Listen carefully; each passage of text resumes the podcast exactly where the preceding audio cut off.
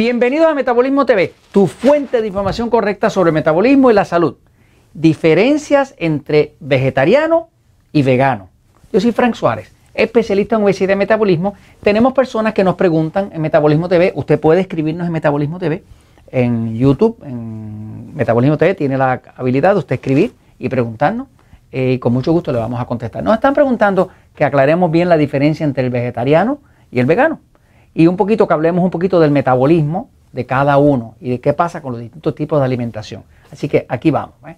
Eh, vamos un momentito, voy un momentito a la pizarra para explicar la diferencia de estos tipos de cuerpo y también de las elecciones de que uno va a comer o no va a comer. ¿no? Voy acá, fíjense. aquí vamos a ver distintos tipos de cuerpo. Hay cuerpos dentro del reino animal y humano, hay eh, animales que son carnívoros. Por ejemplo, el tigre eh, y el perro son básicamente carnívoros. ¿no? Eh, también un cuervo, un águila, son animales carnívoros. O sea, que son animales que su constitución les pide carne. hay animales que son herbívoros, que quiere decir que dependen de las hierbas eh, y de una que otra planta, me sigue. Pero son animales que no toleran eh, otra cosa. Por ejemplo, ahí cae la vaca, ahí cae la cebra, ahí cae el elefante. Todos ellos pues, son herbívoros. ¿no? Este, luego, estamos nosotros los humanos y algunos otros animales que son omnívoros. Omnívoro quiere decir, la palabra omni eh, es del latín, quiere decir todo.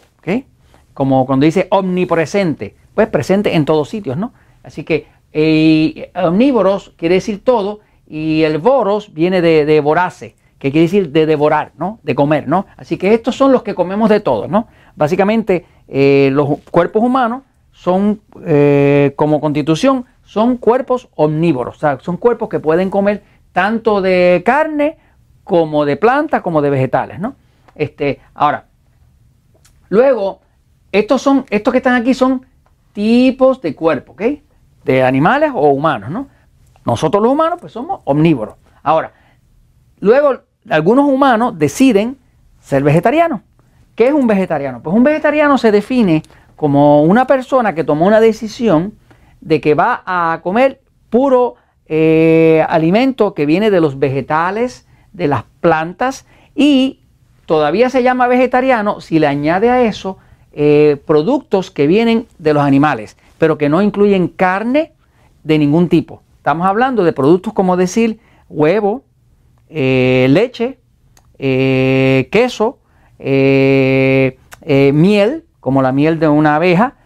son productos que no significan que, tiene que morir el animal, que no, no van a necesitar la carne del animal. Así que un vegetariano es alguien cuya comida básica es alimentos que vienen de la tierra, de plantas, de vegetales, y que suplementa con algunos productos de origen animal sin que signifique que el animal tenga que sacrificarse para eso. ¿no? Ahora, luego existe otra clasificación más estricta que es la clasificación de veganos. Esto fue un término que se creó allá como en el 1844.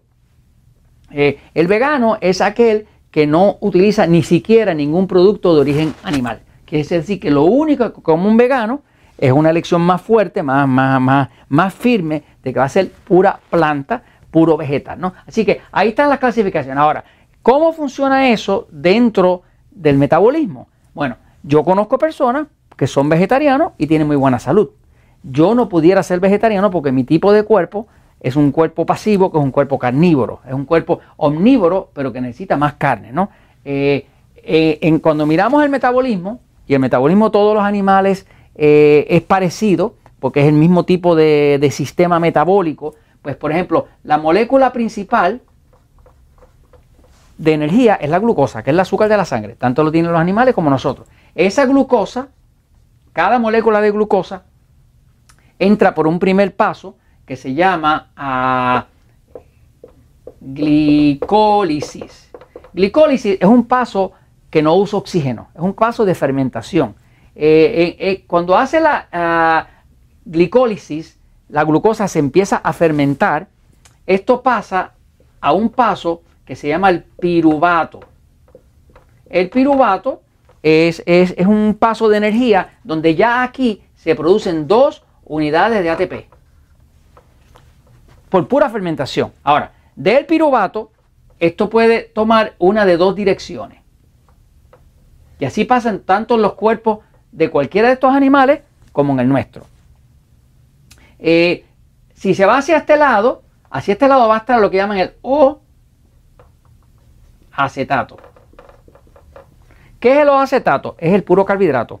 El pan, la harina, el arroz, la papa, el dulce, el chocolate, los vegetales, la ensalada, todo eso cae hacia ese lado, ¿ok? Es puro carbohidrato, ¿ok? Eh, y acá hay un lado que es el acetato.